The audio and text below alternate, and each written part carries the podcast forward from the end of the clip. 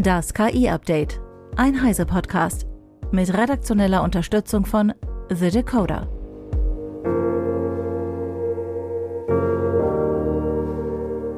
Hallo, ich bin Isabel Grünewald und dies ist unser Deep Dive zum Wochenende.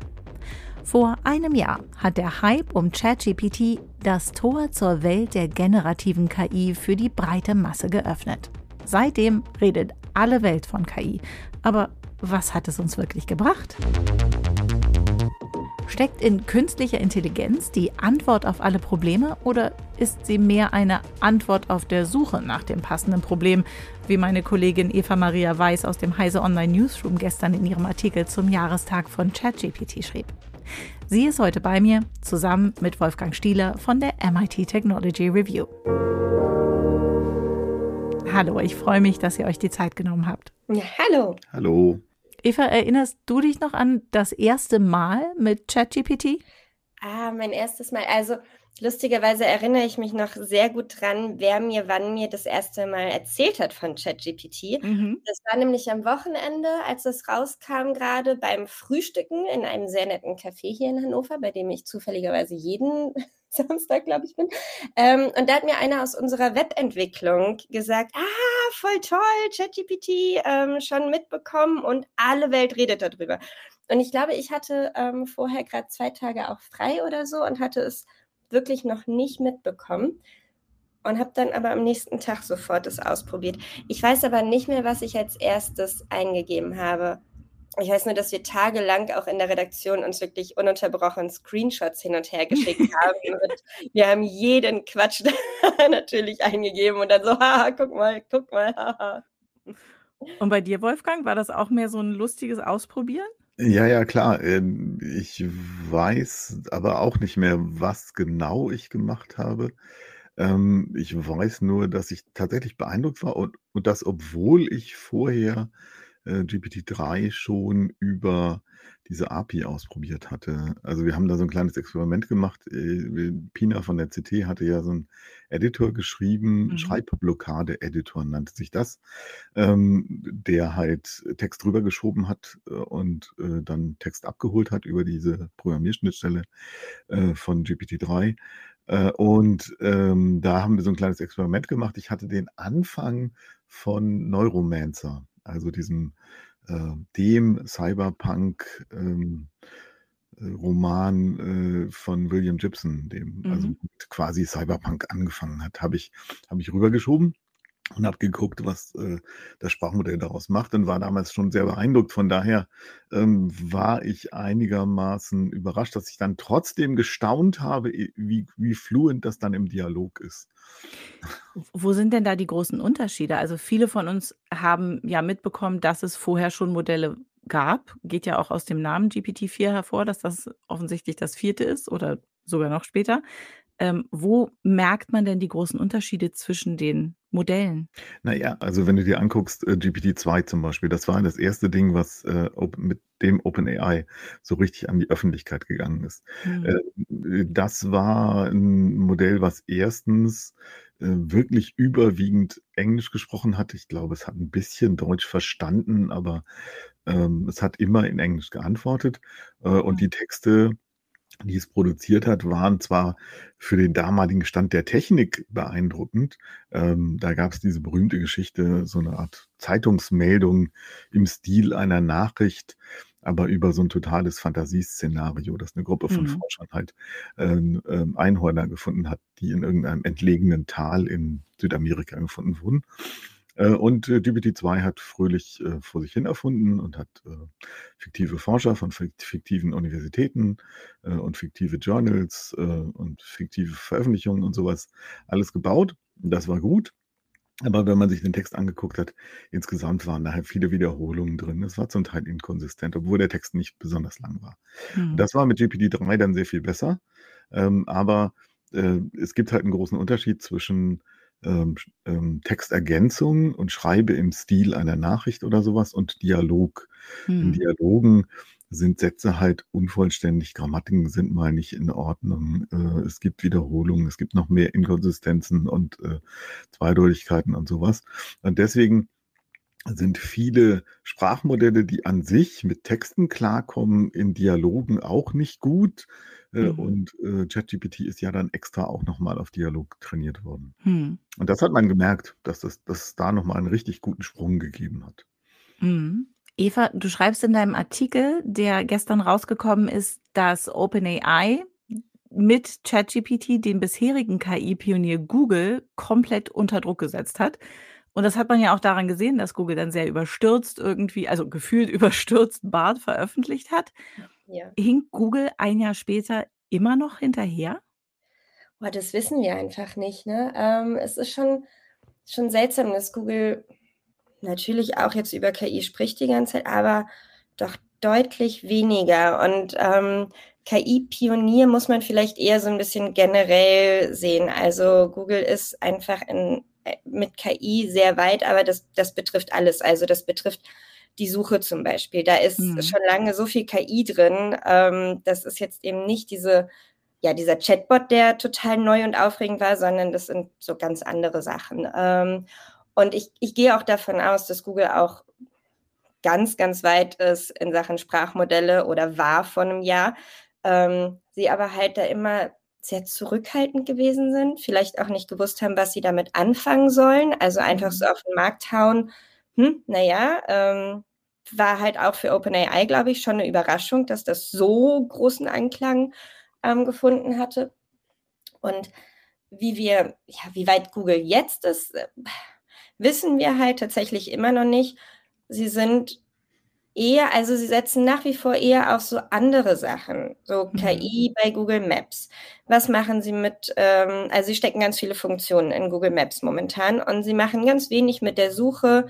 Ähm, Bart wird wirklich total stiefmütterlich behandelt. Also mhm. wer, wer hat denn irgendwie von Google nochmal, außer dass sie es rausgebracht haben, was mitbekommen, dass Bart existiert. Da hat es nochmal zwei, drei neue Funktionen gegeben. Die waren aber auch die gleichen, die es schon für Bing oder ChatGPT gab. Und dann war es das aber auch so in Sachen Chatbot bei Google. Mhm. Man muss aber, glaube ich, zur Ehrenrettung von Google sagen, also erstens kommt halt die Transformer-Architektur, äh, die Basis, die technische Basis äh, für diese großen Sprachmodelle aus den Google Labs. Äh, mhm. und zweitens haben sie dann tatsächlich, hatten die ja vorher auch schon experimentiert, aber eben nicht öffentlich. Äh, ihr erinnert euch vielleicht auch noch mit, mit Lambda. Das war ja auch ja. ein ziemlich guter Chatbot, mhm. ähm, den sie halt einfach aber nicht veröffentlicht haben. Ich denke, das hängt damit zusammen, äh, dass die Google-Chefetage sich gedacht hat, wenn wir das jetzt rausbringen, dann erwarten alle Leute von uns, dass wir auch irgendwas in Sachen Suche machen. Und Suche mhm. funktioniert halt nach wie vor nicht zuverlässig. Damit mhm. hätte sich Google äh, von Anfang an sehr blamiert. Äh, haben sie auch so. das ist ja äh, trotzdem nicht so super gelaufen. Aber sie haben, glaube ich, den Schaden so halbwegs begrenzt. Mhm. Äh, mit dem Nebeneffekt, dass ihnen Microsoft da mit Bing total den Wind aus den Segeln genommen hat. Deswegen ähm, steht Google da jetzt so ein bisschen blamiert da als, als, als Nachzügler. Und ja, es gibt vielleicht eine Menge Leute, die denken, ähm, die sind technisch nicht so auf der Höhe der Zeit, aber das halte ich für eine Fehleinschätzung. Ja, zumal Google ja auch noch DeepMind irgendwie mit im Boot hat. Und die ja ganz viel in Sachen KI wirklich Anwendungen oder praktische Anwendungsgebiete finden für KI. Ja. Bei Lambda gab es ja auch ähm, diesen Fall, dass ein Wissenschaftler, der daran gearbeitet, gesagt hat, dass Lambda ein Bewusstsein hätte und mhm. schon längst viel zu menschlich. Und das, das hat ja auch wohl im Haus zu Streit geführt. Und ähm, ich glaube, Google hat tatsächlich vielleicht auch etwas mehr so, naja, die Ethik im Kopf, von der sie immer reden. Und vielleicht sind sie da wirklich auch ein bisschen zurückhaltender, weil sie sich denken, hm, was macht man denn damit? Was, was kann denn alles äh, vielleicht so eine KI? Das ist eine interessante Frage. Ich, ob das jetzt Ethik ist oder ob das äh, Business-Überlegungen sind. Ähm, ich persönlich würde denken, es, es sind eher Business-Überlegungen. Also wenn man äh, Google und KI-Ethik äh, zusammenwirft, dann fällt einem auch sofort der Fall Tim Ligebo ein, mhm. ähm, der gefeuert worden ist, weil sie ein paar falsche Sachen gesagt hat äh, und andere Leute dann auch. Ähm, und ähm, in einem langen Interview, was sie später mal dazu gegeben hat, zu der ganzen Geschichte, ähm, war eine Lehre, dass die im Prinzip auf so einer technischen Ebene nichts gegen KI-Ethik hatten. Äh, sie hatten nur ein Problem damit, dass sich herausgestellt hat, wenn man diese ganzen Prinzipien anwendet, dass dann die Produktentwicklung so tierisch langsam wird. Und äh, ja, also letztendlich ist das dann eben auch so eine, so eine Business-Geschichte. Aber das, was Eva vorhin gesagt hat, äh, dass Google viel mehr äh, verschiedene Anwendungen auch auf anderen Feldern äh, mit KI macht, äh, das würde für mich auch total Sinn ergeben, äh, weil da nämlich auch tatsächlich ein großes unbeackertes Feld ist. Also wir reden ganz viel über ChatGPT und Sprachmodelle und die, die reine Dialog, Sprachanwendung, aber tatsächlich kann man natürlich mit Transformern auch noch andere lustige Sachen machen. Man kann die eben, also diese ganze multimodale Geschichte, man kann sie auch auf Bilder anwenden etc. Äh, man kann auch äh, andere Architekturen verwenden für diverse andere Zwecke, um eben Informationen äh, zu gewinnen und aufzubereiten. Äh, und äh, da ist, glaube ich, im Moment relativ wenig Aufmerksamkeit auch von den großen Silicon Valley Playern drauf. Mhm. Ich komme da nur drauf, weil ich gestern gerade bei IBM Research war und IBM setzt nämlich jetzt auch genau auf diese Karte. Die sagen, ah. das ist total super mit den Foundation Models. Ähm, war ein wichtiger technischer Schritt und jetzt bringen wir das Ganze wirklich mal zu den Anwendern und passen das auch schnell an. Also ein bisschen so ähnlich wie ähm, OpenAI das mit den Chat-GPTs gemacht hat. Äh, mhm. Jeder kann das für seine Anwendung relativ leicht auch anpassen äh, nur auf einer allgemeineren Ebene, nicht nur für, für Text, sondern auch für ja, multimodale Anwendungen. Hm, das heißt mal ein bisschen konkreter. Es gibt ja diese ganzen Studien, wo gesagt wird, alle wollen KI einsetzen in ihren Unternehmen, alle Unternehmen sprechen davon, aber die wenigsten wissen wirklich, was sie damit machen sollen und wo sie es sinnvoll einsetzen sollen. Ähm, hast du da gestern bei IBM auch schon ein bisschen was gesehen, wo es KI oder generative KI gerade sehr sinnvoll eingesetzt werden kann? Naja, ein Beispiel gibt es jetzt, und das war auch so ein multimodales äh, Foundation Model, also so im Prinzip, ich denke, eine Transformer-Architektur mit technischen Details haben sie sich da ähm, sehr zurückgehalten. Mhm. Ähm, die haben gestern angekündigt, ein gemeinsames Projekt zu machen mit Böhringer Ingelheim, ähm, die auf der Suche sind nach Kandidaten für Antikörpertherapien. Mhm. Äh, und da ist die, äh, die Suche an sich oder das Problem ist, äh, Moleküle zu finden, Antikörper, also im Prinzip komplizierte Proteine, ähm, die an bestimmte andere Proteine anbinden mit ähm, eben Andockingstellen, also die auch in der dreidimensionalen Form passen müssen. Mhm. Und was mhm. sie jetzt machen, ist ein großes, oder sie haben bei IBM Research ein großes Foundation Model gebaut, wo Sachen drin sind wie die Aminosäuresequenzen von den Proteinen, die 3D-Formen, äh, Informationen über Reaktionskinetik etc. Ähm, und daraus generieren sie dann halt hoffentlich, wenn es alles so funktioniert, wie sie das mhm. gedacht haben, ähm, innerhalb relativ kurzer Zeit Kandidaten, testen die dann durch, äh, also suchen im Computer sozusagen testen, die, die Software testet dann durch, würde das jetzt ähm, ähm, genauso wie das nächste Wort in einer Lücke, mhm. würde das jetzt optimal äh, zu äh, dem und dem äh, Antigen passen. Mhm. Äh, und äh, diese so identifizierten Antikörper müssen dann natürlich noch im Labor überprüft werden. Aber damit wollen sie insgesamt die Medikamentenentwicklung sehr viel beschleunigen. Oder ein anderes Beispiel, dass es auch Material gewesen war, äh, ein äh, Brennstoffzellenhersteller. Mhm. Also da kann man ja, also die haben, das sind, die sind typischerweise in so Schichten aufgebaut äh, und leiten dann Gas dadurch, äh, also Wasserstoff und äh, erzeugen damit Strom. Und je nachdem, wie die äh, Eigenschaften, physikalischen Eigenschaften der Schichten sind, funktioniert es halt mehr oder weniger gut. Äh, und äh, es gibt halt empirische Daten aus äh, Versuchen. Man kann natürlich auch rechnen, wie das im Prinzip funktionieren sollte, mhm. aber die Wirklichkeit verhält sich immer ein bisschen anders als diese Modelle. Und die große Hoffnung ist jetzt, wenn man die bisher gemachten Versuche äh, äh, da reingibt in so ein Foundation Model, was mit der Elektrochemie trainiert worden ist, dann ähm, spuckt das halt mögliche weitere Kandidaten für ähm, Materialien aus, hm. die man dann natürlich auch wieder experimentell testen muss. Also lauter so Sachen. Ne? Also ein anderes großes Gebiet ist Robotik. Das ist aber noch sehr früh. Mhm. Also ähm, mit Hilfe von äh, auch so Transformern, die sowohl mit äh, Sprache als auch mit äh, Sensordaten von Robotern als auch mit Bildern von Robotern trainiert worden sind, äh, direkt Roboter zu steuern. Das würde die Robotersteuerung, also die, diesen ganzen Aufwand für die Programmierung, den, den man bisher hat, enorm vereinfachen, wenn das funktionieren würde. Hm. Aber wie gesagt, das ist noch in einem sehr frühen Forschungsstadium. Aber das sind ja alles Beispiele aus der Forschung, die ich mir auch extrem gut vorstellen kann, wo ja auch KI in, in geringerer Form schon lange zum Einsatz kommt. Jetzt haben wir ja bei KI zwei sehr grundlegende Probleme, den Bias und die Halluzinationen, von denen wir im letzten Jahr ganz viel gehört haben.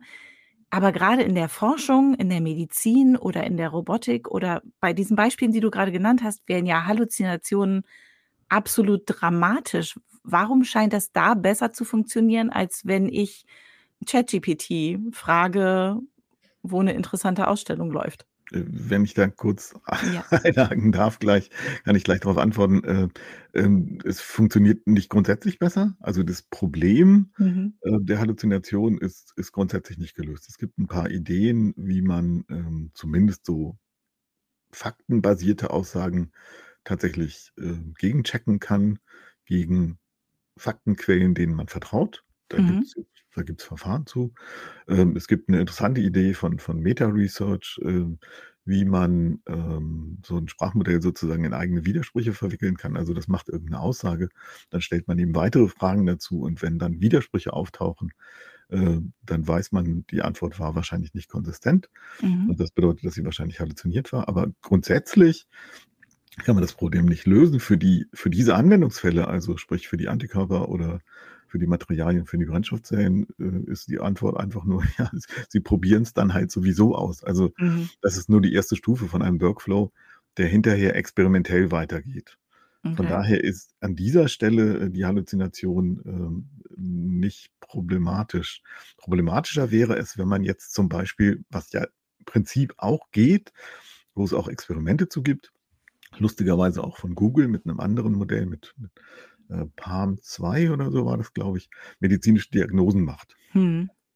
Auch die müsste, muss man dann natürlich nochmal wieder von einem menschlichen Experten gegenchecken lassen. Hm. Eva, du hast ja auch viel beobachtet in Sachen Bias und ähm, Halluzinationen im letzten Jahr. Hast du das Gefühl, dass die Unternehmen da irgendwie Fortschritte machen, dass es da es wird immer wieder von Leitlinien oder Leitplanken geredet, die man einzieht. Bringen die was? Naja, es, wie Wolfgang gerade schon sagte, das Problem lässt sich momentan nicht lösen. Es sieht auch nicht so aus, als ob das morgen weg wäre. Und Leitplanken sind eher ja dazu da, zu sagen, naja, den und den Inhalt wollen wir nicht, dass er ausgespuckt wird. Also mhm. das von Pornografie, sexuellen Darstellungen bis Gewalt und ähnlichem. Das sind ja nochmal so andere Sachen, die ausgemerzt werden müssen. Mhm. Ähm, und ich glaube, ganz, ganz wichtig ist eben auch der, was Wolfgang auch gerade schon an, angedeutet hat, der Mensch wird halt noch lange nicht ausgeschaltet von KI. Also der Mensch wird es immer kontrollieren müssen, der Mensch wird immer, also momentan immer vielleicht nicht, ähm, aber sitzt da einfach noch dran und kann das nutzen, aber es funktioniert noch nicht eigenständig. Also mhm. es braucht Kontrolle, ob das beim Programmieren ist und ich mir so einen Assistenten hole oder beim Schreiben ist es immer nur ja eine Hilfestellung, eine ein Ideengeber, ein Sparring-Partner, aber es ist nicht so, dass ich jetzt der KI sagen kann oder einem Chatbot sagen kann bisher, mach doch mal einfach, mhm. übernimm doch mal meinen kompletten Job oder so. Es zeigt Wir sich auch wohl, dass, ähm, dass wir haben ja am Anfang alle ein bisschen gedacht, so, das wird total viele Arbeitsplätze kosten und ja. ähm, wie das immer erstmal so ist mit einer gewissen Panikmache. Hm, momentan zeigt sich wohl eher, dass es Arbeitsplätze schafft, weil mhm. man braucht nämlich mehr Menschen, die diese KI kontrollieren und betreuen und beauftragen, als dass sie tatsächlich Aufgaben übernehmen kann. Also die Automatisierung ist noch nicht so nah offensichtlich. Wir haben ja vor einem Jahr äh, in, in Sachen äh, Jobs haben wir ja auch davon gesprochen, dass es eventuell ganz neue Jobs geben könnte, wie zum Beispiel den Prompt Engineer, Von dem habe ich extrem lange nichts mehr gehört. ähm, habe auch nicht gehört, dass das jetzt irgendwie Universitäten anbieten als Weiterbildungsmaßnahme. Ich glaube, die, also zu den Stellenausschreibungen, äh, die es eher gibt, äh, gehören so, so Experten, die sich ums Red Teaming kümmern, also vielleicht eher um sowas wie Leitplanken einziehen und äh, Kontrolle. Ähm, der gute Prompt Engineer, ähm, ich habe jetzt auch noch von keinem gehört. Das ist aber trotzdem nicht komplett undenkbar. Ich glaube aber eher, dass Jobs vielleicht in der Grafikabteilung sich halt dahingehend verändern. Aber mhm. das sind halt bestehende Jobs, die dann eine neue Aufgabe übernehmen und es ist keine komplett neue Stelle vielleicht. Hm. Also tatsächlich ist es ja auch so, es gab äh, so ein paar Studien, ähm, wo man versucht hat ähm, zu berechnen oder abzuschätzen, wie groß ist denn der Produktivitätszuwachs mhm. durch so durch den Einsatz von generativer KI, um zu gucken, abschätzen zu können, wie viele Arbeitsplätze würden dann wegfallen und äh, da sind dann so Zahlen rausgekommen, eben in so typischen Bereichen wie PR, Marketing, äh, Management, einfache Managementaufgaben, aber eben auch Softwareentwicklung von roundabout 25 bis 30 Prozent. Mhm. Ähm, aber es hat sich mittlerweile herausgestellt, dass diese Zahlen auch viel zu hoch gegriffen sind, eben wegen der äh, äh, wegen der Notwendigkeit, die Ergebnisse nochmal zu kontrollieren. Also du kannst natürlich relativ schnell irgendwas als Output produzieren, aber ja, du musst es halt hinterher checken. Mhm. Du kannst nicht notwendigerweise einfach so damit arbeiten. Äh, schon gar nicht in der Softwareentwicklung. Da habe ich auch gerade kürzlich mit jemandem bei uns aus der Webentwicklung drüber gesprochen, der äh, großer Fan ist von äh, vom Copilot und das wird da eingesetzt, aber auch sagt, also man muss seinen Job schon genauso gut können wie vorher, sonst hilft es halt gar nicht. Mhm. Aber ein bisschen schneller macht es wohl schon. Okay, das ist ja mal ein etwas. Jetzt haben wir ein bisschen über die positiven Auswirkungen gesprochen, da wo KI gut zum Einsatz kommt.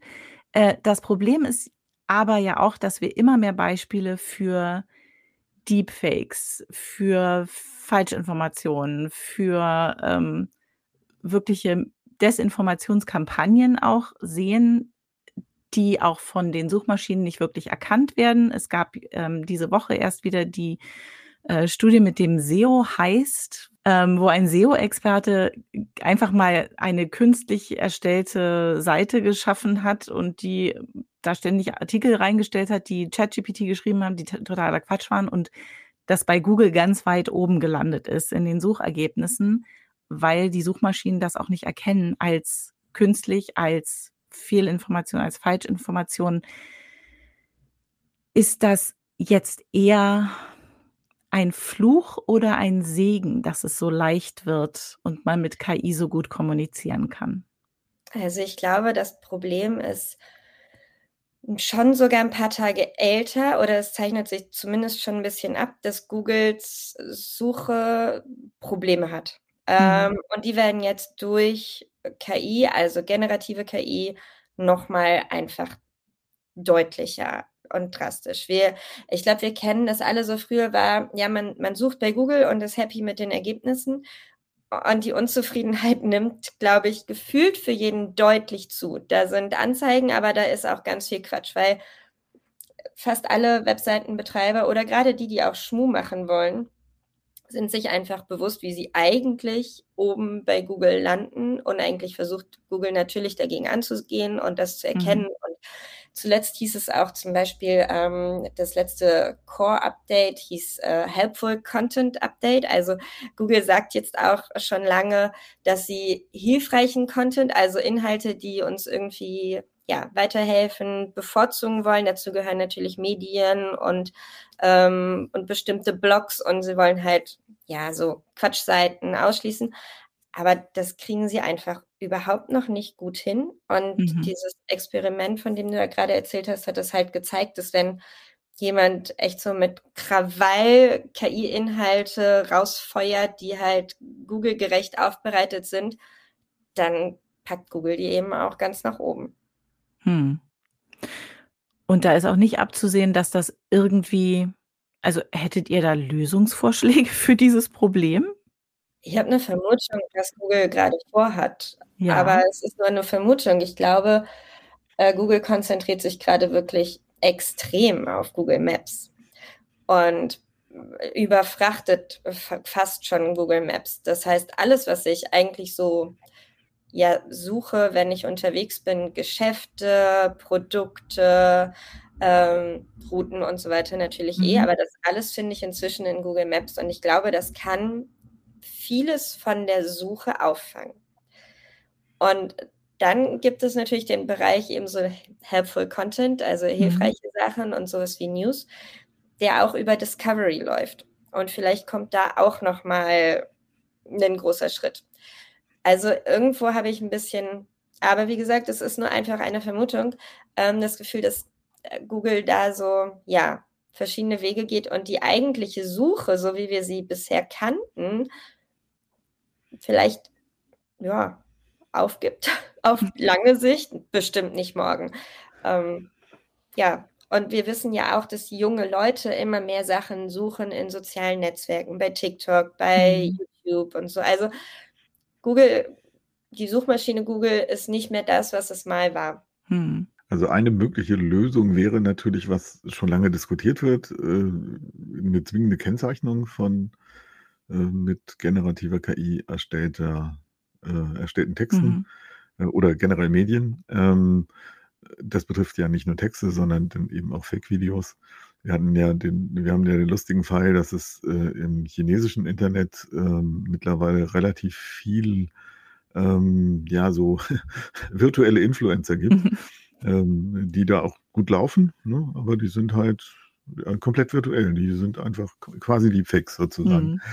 Ähm, ähm, aber das Problem also, da gibt's halt 2 Probleme. Das eine Problem ist, da müssten wirklich alle Hersteller mitspielen. Das ist, ähm im Rahmen einer Selbstverpflichtung wäre das natürlich möglich, aber in dem Moment, in dem man jemand, ähm, so 'n Open-Source-Modell auf 'nem privaten oder halb privaten Rechner laufen hat, ähm, äh, haben wir das schon wieder nicht Mhm. mehr, so. Und von daher weiß ich nicht so richtig. Äh, überzeugt mich die Idee bisher noch nicht. Mhm.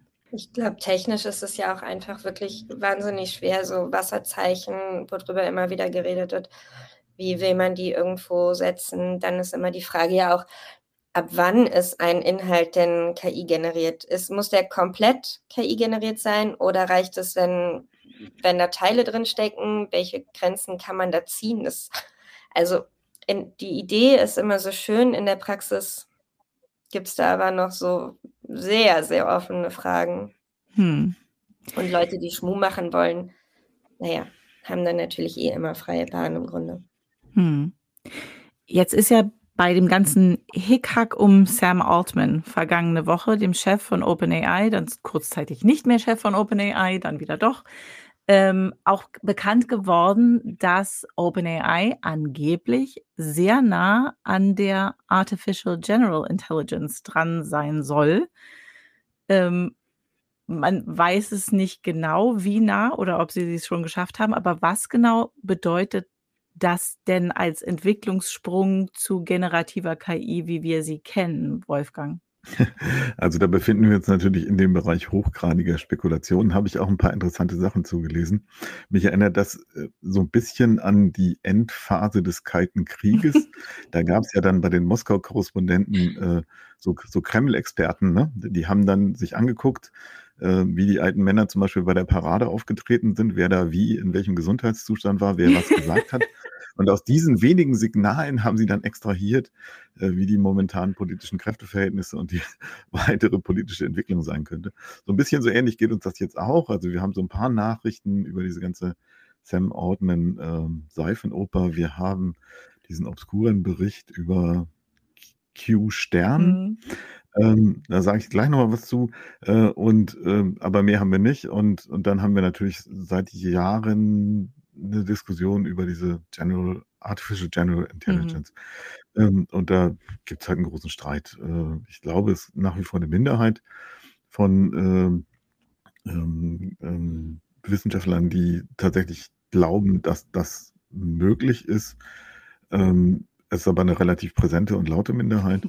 Ähm Ich kann es überhaupt nicht einschätzen, aber wenn es möglich ist, dann gibt es dann natürlich wiederum noch den Streit darum, äh, kriegt man das hin, indem man Transformer einfach nur noch größer macht oder brauchen wir was ganz anderes? Mhm. Äh, OpenAI gehört eher in diese Fraktion mit dieser Scaling-Hypothese. Also wenn man äh, äh, Transformer immer noch größer macht, dann poppt da irgendwann nochmal äh, ein völlig neues Set an Fähigkeiten auf. Und sie berufen sich darauf, dass das ja jetzt auch schon der Fall war, also dass diese großen Sprachmodelle Dinge können, ähm, für die sie nicht explizit trainiert worden sind. Ähm, trotzdem deuten die Gericht, äh, Gerüchte ja darauf hin, dass da nochmal was völlig anderes äh, passiert ist. Ähm, die, die Namensgebung von diesem, äh, von diesem Q-Stern äh, ist ganz interessant, weil es gibt bei DeepMind entwickelt ein Verfahren, womit die damals berühmt geworden sind, äh, ähm, Verstärkungslernen, also Reinforcement Learning, gibt es einen, einen bekannten Algorithmus, äh, Q-Lernen, mhm. also Q-Learning, äh, ein Verfahren, mit dem man halt dieses Verstärkungslernen machen kann für äh, neuronale Netze. Das haben die auf tiefe neuronale Netze angewendet. DeepQ mhm. haben sie das genannt und damit konnten sie dann tatsächlich tiefen neuronalen Netzen diese Atari-Computerspiele äh, beibringen, Breakout und mhm. sowas. Mhm. Die waren dann damit sehr erfolgreich. Äh, und ähm, das Stern ist äh, eine, möglicherweise eine Referenz auf A-Stern, was ein ähm, Wegfindungsalgorithmus ist, ein ganz berühmter und das ist, soweit ich weiß, auch der beste. Mhm. Also innerhalb eines gegebenen Netzes den, den kürzesten möglichen Weg zu finden. Ähm, und wenn man das jetzt kombiniert, sieht das ein bisschen so aus, als ob, äh, also der Witz bei, bei äh, Reinforcement Learning ist, dass das Computersystem ähm, nicht kein, keine, keine Idee davon hat, äh, es gibt viele verschiedene Aktionen, wie bei einem Spiel. Ich mache erst den einen Zug, dann den anderen Zug und dann den dritten Zug und am Schluss bin ich irgendwann erfolgreich oder nicht erfolgreich. Keine Idee davon hat, was ähm, erfolgversprechend ist oder nicht, sondern es probiert einfach ganz viele verschiedene Möglichkeiten durch. Und am Schluss sucht es sozusagen von hinten wieder, welche dieser Wege hat zum Ziel geführt. Das funktioniert aber nur dann, wenn dieses Problem einigermaßen überschaubar ist. Also wenn man sozusagen von hinten wieder suchen kann. Mhm. Und wenn man das nicht machen kann, dann muss man irgendwelche Tricks anwenden. Und bei DeepQ war, das war halt so ein, so ein Verfahren, ähm, um, um äh, so ein bisschen zu tricksen und äh, ähm, ein Problem, was an sich, wenn es zu groß wird, nicht mehr berechenbar ist, trotzdem zu erschlagen. So. Und wenn man das beides kombiniert, kommt man darauf, ja, das ist möglicherweise ähm, eine Software, wenn die mathematische Probleme lösen will, die äh, einen Haufen verschiedener Hypothesen, wie man dieses mathematische Problem ähm, lösen könnte, generiert. Das könnte man mit Hilfe eines Sprachmodells machen mhm. und dann diese ganzen Lösungen wieder durchsucht. Die Frage ist, äh, also erstens ist natürlich, wie gesagt, alles hochgradig spekulativ. ist das so? Äh, ähm, und wenn es funktioniert, was hat man damit gewonnen? Hat man damit über diese sehr spezialisierte Fähigkeit, äh, eine bestimmte Sorte mathematischer Probleme zu lösen, hinaus was gefunden, was mehr generalisiert, also was in der Lage ist, einen größeren Problembereich abzudecken. Denn das ist das Hauptproblem, dass äh, die Modelle, die wir haben, im Grunde genommen alle totale Fachidioten sind. Mhm. Ne? Also nicht notwendigerweise.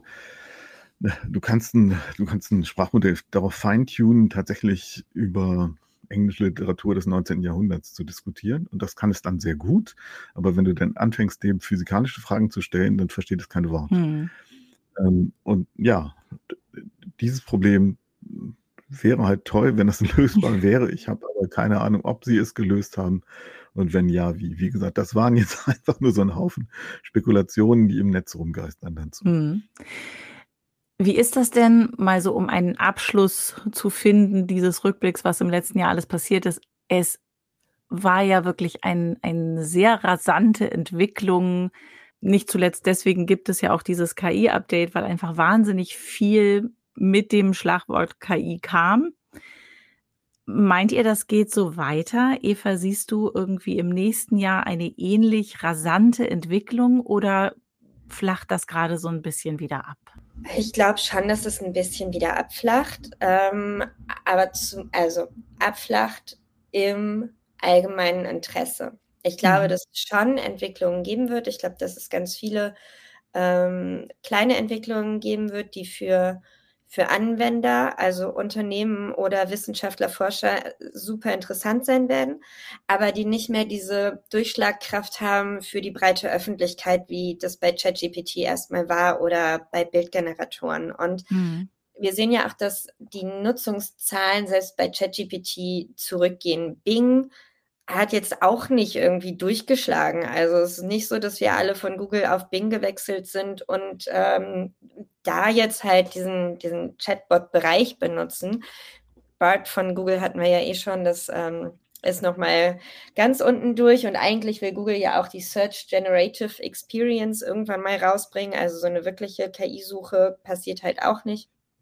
Also deshalb glaube ich, dass das schon weiter ordentlich Fahrt hat für viele Menschen, die sich vielleicht aber auch vorher schon damit beschäftigt haben. Und die breite Masse, die meisten Menschen werden jetzt aber so ein ganz deutliches ja, Verlangsamen feststellen, glaube ich. Hm. Das heißt, so ein Chat-GPT-Moment ist nicht am Horizont nochmal sichtbar. Außer OpenAI haut jetzt äh, tatsächlich eine AGI raus, aber das halte ich auch momentan bei all den Spekulationen noch mehr für. Also die sind ja auch sehr gut darin, Marketing zu machen und sich selbst als sehr gefährlich darzustellen und als äh, wahnsinnig weit.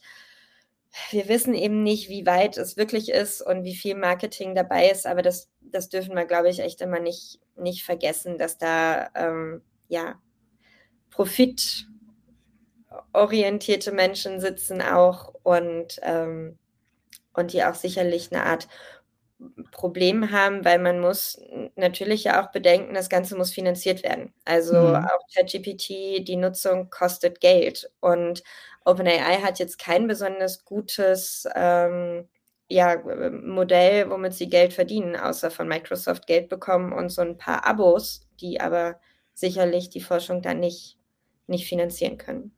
Mhm. Und auch nicht die Rechenpower, denn die ist ja, also das wird ja auch immer teurer, die Rechner zu bauen und zu unterhalten, ja. die dann ChatGPT-Antworten ausspucken. Also dazu muss man vielleicht noch sagen, es gibt eine ganz interessante Entwicklung auf dem Gebiet. Äh, und zwar ist es so, dass die Modelle mittlerweile ähm, kleiner und effizienter werden. Also in dem Maße, in dem man es schafft, äh, eine gute Datenbasis für das Training zu generieren, indem man sie einfach entweder zusammensucht, sorgfältig annotiert, aufbereitet etc. Oder wie es in anderen Fällen passiert ist, für, für Lama beispielsweise, indem man ein, ein Sprachmodell nimmt, um für ein anderes Sprachmodell Trainingsdatensätze zu erzeugen. Ähm, in, dem, in dem Maße werden die Modelle sozusagen kleiner und kompakter. Aber also generell denke ich auch, also einerseits, dass wir neue Anwendungen sehen werden, also das, was ich vorhin gesagt habe, so auf diesem multimodalen Gebiet Robotik, äh, Bild, Kombination von Bild, Text, vielleicht auch Bild, Text, irgendwelche Sensordaten. Das wird aber jetzt nicht die Öffentlichkeit interessieren. Das ist eher so industriell und, und Forschung.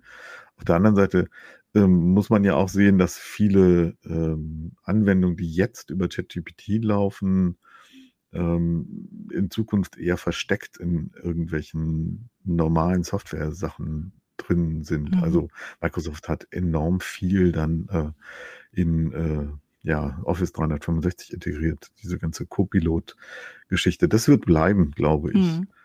Äh, oder Gmail, ne, durchsuchen, äh, formulieren, Formulierungshilfen, äh, all solche Sachen, äh, Bildererzeugung, ähm, dass das einfach integriert wird in, in die ganz normale Anwendersoftware. Mhm. Welche sind denn eure liebsten KI-Tools? Also meine sind, glaube ich, DeepL und Whisper, mit dem ich dann solche Interviews schön verschriftlicht bekomme. Noch nicht ideal, aber immerhin besser, als wenn ich alles selber abtippen müsste. Ähm, was benutzt ihr denn so gerne? Äh, ich bin auch DeepL, DeepL Write Fan. Immer wenn ich mal hänge, dann äh, benutze ich das auch. Ähm, also das ist ja so die Variante, die einem hilft, die Sätze schöner zu machen. Das wird, mhm. Nicht jeder ist schöner, aber manchmal hängt man ja wirklich total und dann kann das helfen. Hm, und ich mag schon auch Bildgeneratoren ganz gerne zum Spielen. Ähm, manchmal auch für Aufmacherbilder bei der Arbeit. Hm. Und das, ja, war schon tatsächlich. Wir reden ja eigentlich über ChatGPT ein Jahr und ich benutze ChatGPT relativ wenig. Ich stelle hm. da immer mal wieder Fragen. Ähm, es ist mir dann aber zu anstrengend häufig, da Sachen auszumerzen, die falsch sind oder krumm sind. Und dann denke ich oft, dass ich doch am Ende schneller bin. Ja, also ich merke das auch jedes Mal, wenn ich irgendwie mit Bing kommuniziere, dass ich dann tendenziell nochmal in eine andere Suchmaschine gehe, um das zu überprüfen, was Bing mir ausgespuckt hat. Ja, geht mir so ähnlich. Also definitiv Whisper, DeepL für Übersetzungen, ähm, ChatGPT ähm, zum Teil dann mit solchen Sachen wie das Plugin für äh, Wolfram Alpha. Also wenn ich irgendwelche diese berühmten Umrechnungen, wo man sich ja gerne mal vertut, mhm. in Artikeln habe. So, äh, das sind äh, 2,5 Kubikkilometer Wasser. Wie viel Mal ist das das Volumen des Bodensees? Ich verrechne mich jedes Mal, wenn ich das von Hand mache. Und das ist eine weitere Möglichkeit, um das gegenzuchecken. Dann frage ich halt ChatGPT mit Wolfram Alpha, kriege ein Ergebnis, dann versuche ich das selber nochmal überschlagsmäßig zu rechnen. Und wenn die beiden Ergebnisse ungefähr einstimmen, dann vertraue ich mal darauf, dass ich das so hinschreiben kann. Ähm, ja, und ansonsten gucke ich mir halt gerade an, ähm, was sind die Datenanalysemöglichkeiten von ChatGPT? Ich arbeite aber nicht regelmäßig damit, hm. äh, sondern bin dabei, das ein bisschen ja, zu erkunden, was geht, was geht nicht. Ähm, Programmieren, ich bin ja nur Hobbyprogrammierer, ähm, das war schon ganz lustig. Also ich habe mal so ein Experiment gemacht, äh, wo ich quasi nur in, in natürlicher Sprache Pseudocode angegeben mhm. habe, schreibt mir eine Funktion, die das und das kann, schreibt mir eine Funktion, die das und das kann, äh, binde das Ganze zusammen. Ähm, das hat tatsächlich funktioniert. Das wäre nochmal so ein Ansatz, um, um äh, selber nochmal mehr solche Programmierexperimente zu machen, weil ich habe mal natürlich äh, schon versucht, ähm, Python zu lernen, aber wenn das wie bei einer Fremdsprache, mhm. wenn man das nicht regelmäßig benutzt, ja. dann ist man da halt nicht so fluent. Äh, und ähm, ja, ChatGPT schreibt halt sofort den Code hin und ich kann dann aber wenigstens noch wiedererkennen, ah ja, ja, okay, so sollte das aussehen. Mhm. Wenn ich das selber hinschreibe, vergesse ich garantiert irgendein wichtiges Detail und dann, und dann läuft das wieder nicht. Ne? Ja, aber das ist es im Wesentlichen im Moment. Und dann warten wir mal, was Neues kommt. Ja. Ich bin auch natürlich gespannt, wenn wir, was, wie das ist, wenn wir diese äh, Google Search Experience dann irgendwann mal doch mal in Deutschland testen hm. dürfen. Hm. Können wir ja nach wie vor nicht. Ja. Ja, das ist ähm, sehr spannend. Es ist auch spannend, ob und wie die EU sich irgendwann mal einigt wegen des AI-Acts ich glaube, es wird noch sehr viel Spannendes geben, was wir äh, auch noch im nächsten Jahr beobachten können. Und darum werden wir auch weiter im Gespräch bleiben und äh, immer mal wieder unser Publikum mit den ganzen Neuerungen erfreuen, die so kommen oder Probleme bereiten. Beides gleichzeitig. Ja. So ist es, genau. Alles klar. Danke, dass ihr bei mir wart. Danke dir. Jo, tschüss. Das war's für heute.